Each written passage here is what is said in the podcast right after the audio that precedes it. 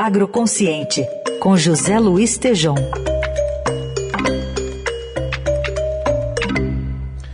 Hoje o Tejon apresenta aqui um comentário do engenheiro agrônomo e agroambientalista Chico Graziano sobre o chamado FEBEAPA do agro. Isso realmente é uma sigla antiga, lá do passado, né?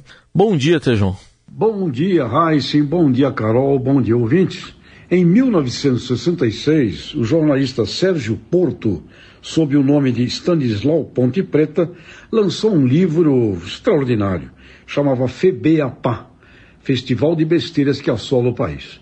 Eu conversei agora com o engenheiro agrônomo, agroambientalista, professor Chico Graziano, para que ele nos dissesse aqui três besteiras a respeito de meio ambiente que se fala por aí e que não são verídicos. Portanto, vamos ouvir o FEBEAPA do agro com Chico Graziano na Semana do Meio Ambiente. Bom dia, Tejão. Bom dia, ouvintes da Rádio Eldorado.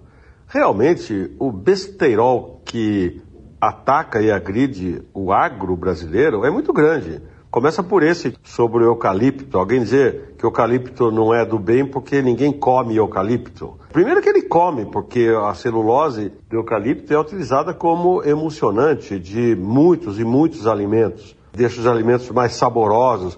Além daquela tripa que é utilizada em salsicha, linguiça, aquilo lá é de fibra celulósica, né? Mas a maior besteirol sobre o eucalipto é que ele seca o solo. Eucalipto não seca o solo, não existe nenhuma diferença entre a quantidade de água absorvida por um eucalipto daquela absorvida pelas raízes de qualquer outra árvore. Acontece que se você plantar 300 plantas de eucalipto num lugar só, vai chupar muita água do solo. A culpa não é do eucalipto, é da concentração. Se você plantasse 300 paineiras ou 300 cibipirunas, a quantidade de água que ia tirar do solo é exatamente a mesma. Outro exemplo, produto orgânico não usa agrotóxico, por isso eu prefiro orgânico, porque o orgânico zero agrotóxico. Não é verdade. Isso é uma besteira total. O método orgânico de produzir permite utilizar agrotóxicos. E não só defensivos biológicos, não, usa cobre, usa enxofre, que são produtos naturais utilizados há mais de 80 anos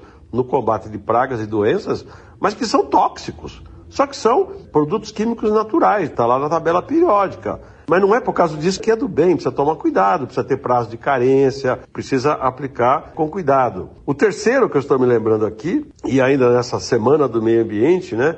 Que muita gente, quando vê uma planta, numa árvore mesmo, ah, essa árvore é exótica.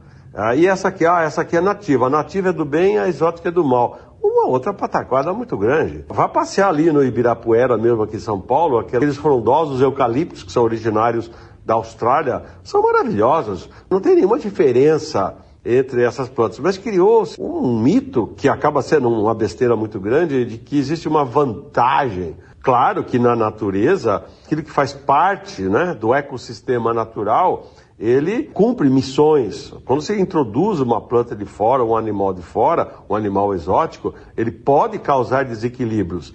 Mas isso depende do manejo que você faz. A mangueira é de fora, a jaca veio da Índia, né? Pé de laranja não é do Brasil, não pode criar essa discrepância. Faz parte do FEBEAPA do agro também. E por fim, né, acho que o pior deles é essa conversa de que para você produzir um quilo de carne, você gasta 15 mil litros de água. Como gasta? Essa ideia da pegada hídrica, que é um conceito interessante e muito utilizado no setor industrial. Quanto você consome de água para produzir um carro, para produzir uma geladeira, bens industriais. Aí pegaram o conceito da pegada hídrica, levaram para o ramo biológico, e aí você fala, ah, para produzir um quilo de carne você gasta 15 mil litros de água. Não é que gasta, você pode até dizer que o boi, durante a vida dele, ele bebe bastante água. Mas cá entre nós, ele bebe água e faz xixi. É, a água não fica dentro dele. Isso significa, desde lá o beabá, significa o ciclo da água na natureza. Né? Então a gente tomar cuidado com esses conceitos quando são mal utilizados. Daí vem o besterol, o febeapá do água. Não dá, né? Tá, e você ouviu as opiniões do Chico Graziano nesse papo com o José Luiz Tejon, nosso colunista que volta na sexta aqui ao Jornal Eldorado.